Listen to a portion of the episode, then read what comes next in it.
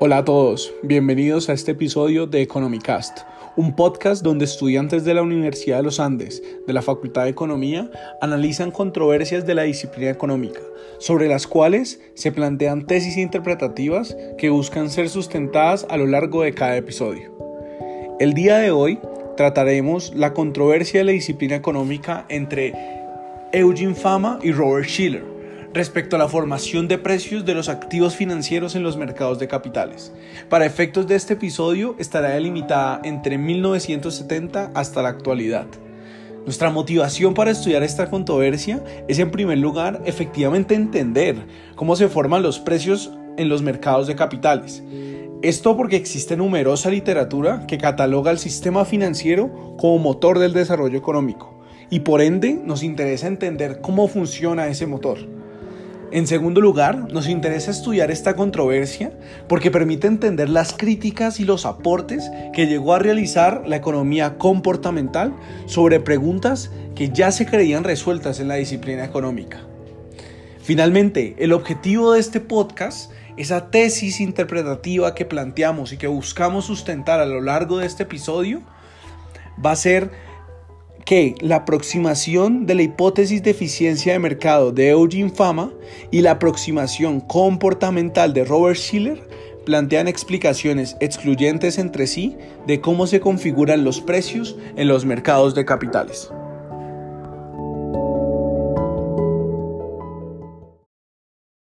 Bueno, muchas gracias, José Luis. Entonces acá nuestro primer invitado es nada más y nada menos que Eugene Fama. Eugene Fama es un economista estadounidense que, obtuvo su PhD en Economía y Finanzas en la Universidad de Chicago y ha hecho toda su carrera docente en la mencionada universidad. Es conocido en gran medida por su trabajo empírico y teórico en la evaluación de activos financieros y suelen referirse a él como el padre de la hipótesis de eficiencia de los mercados. Asimismo, es un autor controvertido, puesto que definió a los mercados como un juego equitativo, y por medio de su tesis de doctorado planteó que los movimientos en los precios de las acciones son impredecibles.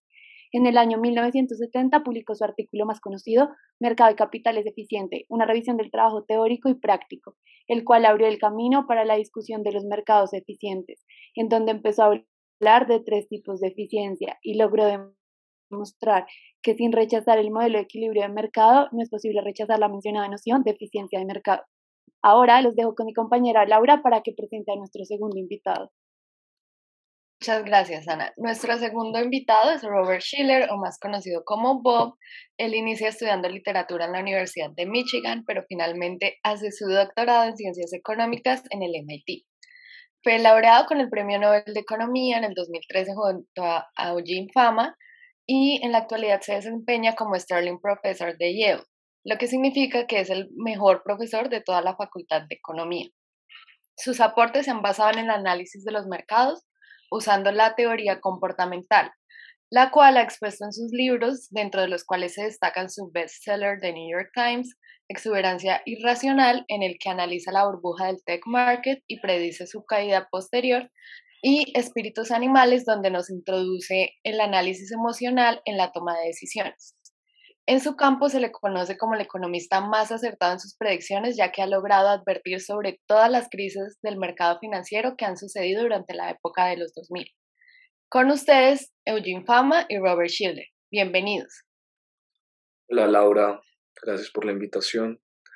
Hola Fama, ¿cómo estás? ¿Qué tal el clima en Chicago? Hola Robert, eh, hola Ana y hola Laura. Eh, Espero que estén muy bien el día de hoy. Eh, por acá todo muy bien, la verdad. Eh, primero, gracias a ustedes por esta invitación y espero tener una muy memorable conversación. Es un gran placer tenerlos acá y poder compartir con ustedes. Esperamos que nuestros oyentes estén realmente entusiasmados con este reencuentro de dos grandes economistas. Muchas gracias por la invitación. Para mí también es un placer estar acá y además junto a mi gran colega, el opositor, Eugene. Bueno, daremos inicio a, a nuestra pequeña entrevista para no quedarnos sin tiempo. Cuéntenme, para ustedes, ¿cómo se forman los precios en el mercado de capitales? Si quieres, inicia tú, Schiller. Gracias. Sí, mira, Laura, los precios se forman teniendo la teoría clásica, que es la que se remonta de fama, y algo que yo he denominado con varios autores sociológicos y psicológicos, que las manchas solares o espíritus animales. En, en un estudio que realicé en el mercado en 1981 se puede observar que los cambios de los precios de las acciones eran muy recurrentes como para ser explicados simplemente por asimetrías de información. Posteriormente observé que durante el año 2000 tomé el mercado accionario de las empresas de tecnología e encontré burbujas o inflación en los precios de las acciones, donde introduciría mi, mi teoría de las finanzas comportamentales, la cual expone el comportamiento de las personas, que es lo que lleva finalmente a la formación de los precios en el mercado de capitales.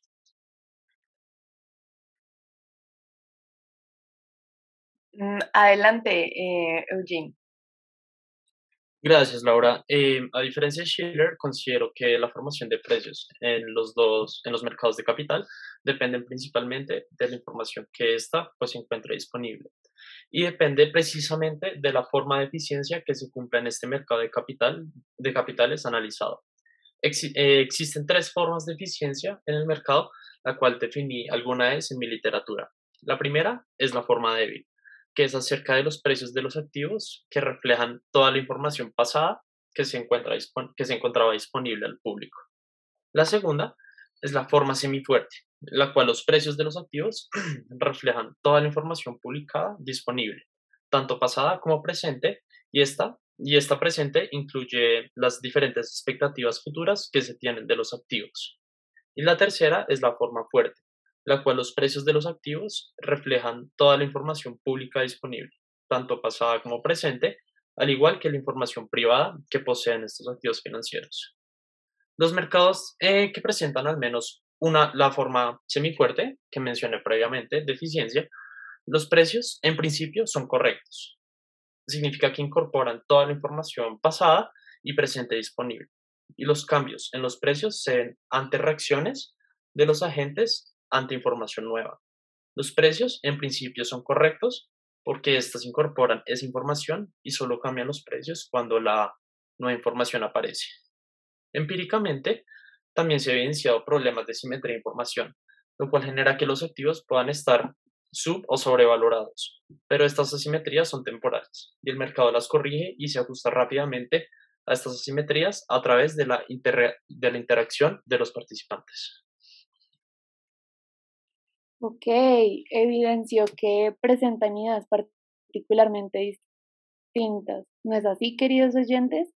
Nos gustaría saber entonces cuál es la opinión de la aproximación del otro, porque la visión del otro no es suficiente para explicar la formación de precios. Si quieres, comienza, Schiller. Eh, sí, gracias, Ana. Pues mira, yo considero que la teoría que acabas de exponer, fama, de, la formación de los precios de los mercados, es incompleta. Digo que en la práctica estos no muestran información completa, pasada, presente y las expectativas que tiene cada una de las personas. Listo. Pues yo creo que también es importante conocer la opinión de Fama. Entonces, ¿por qué consideras que la visión de Schiller no es suficiente para explicar la formación de precios? Sí, Ana. Eh, respecto a la, a la, visión de Schiller, es, él se centra principalmente en su explicación en situaciones o momentos, como él nombra, burbujas o crisis, donde él intenta explicar cómo se forman los precios en esos periodos de tiempo a través del comportamiento de los agentes en, el mercado. No creo que sea una aproximación acertada, ya que las situaciones que él menciona son las que yo he mencionado como fricciones temporales, donde los activos en ese momento poseen un precio diferente al que verdaderamente debe tener, pero porque son temporales. El mercado se ajusta rápidamente a esos precios con la información nueva que sale respecto al conocido mispricing o falla en el precio de esos activos. Es por eso que el tema de explicación de cómo se forman los precios no es por el comportamiento como tal de los agentes, sino que es la información disponible de los activos y cómo el precio de estos integra la información disponible. Por eso toca tener muy en cuenta las diferentes formas de eficiencia que pueden cumplirse en los mercados financieros. Esto es lo que eh, es esto, como tal, lo que activa las interacciones entre los agentes del mercado. Por ello, la aproximación de Schiller queda parcialmente incompleta al momento de explicar la formación de precios en el mercado de capitales. Listo, muchas gracias a ambos y pues teniendo en cuenta estas críticas que el otro les acaba de realizar, ¿ustedes cómo les responderían a, a esa aproximación que les están criticando? Si quieres, empieza tu fama, ¿cómo le responderías a esa crítica que te acaba de realizar Chile? Sí, Laura, tanto ustedes como los oyentes eh, deben saber que en la práctica hay determinados mercados que no cumplen con la forma semifuerte de la eficiencia.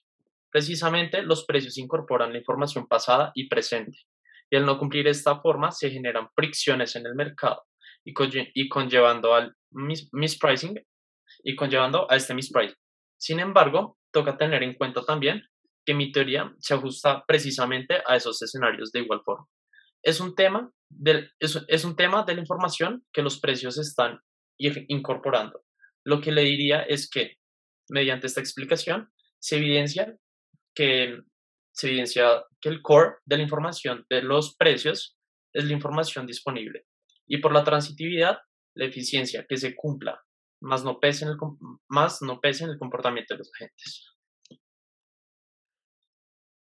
Muchas gracias. Y Schiller, ¿tú cómo le responderías a esa crítica que te realizó Pam?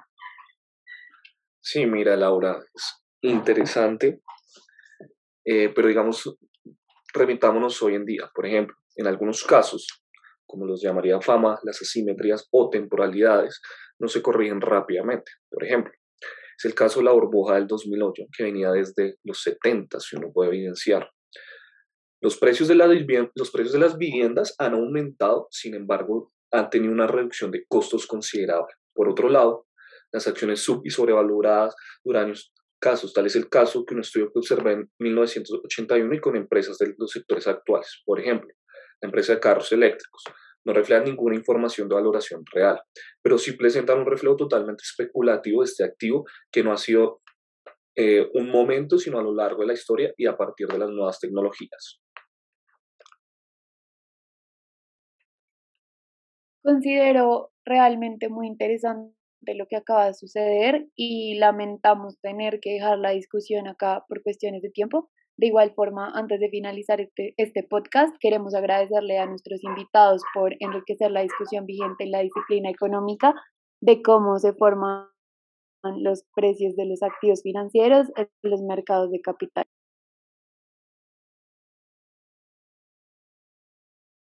Sí, Ana, es un placer estar aquí, estar con ustedes oyentes y espero que tengan un pensamiento racional y conductual.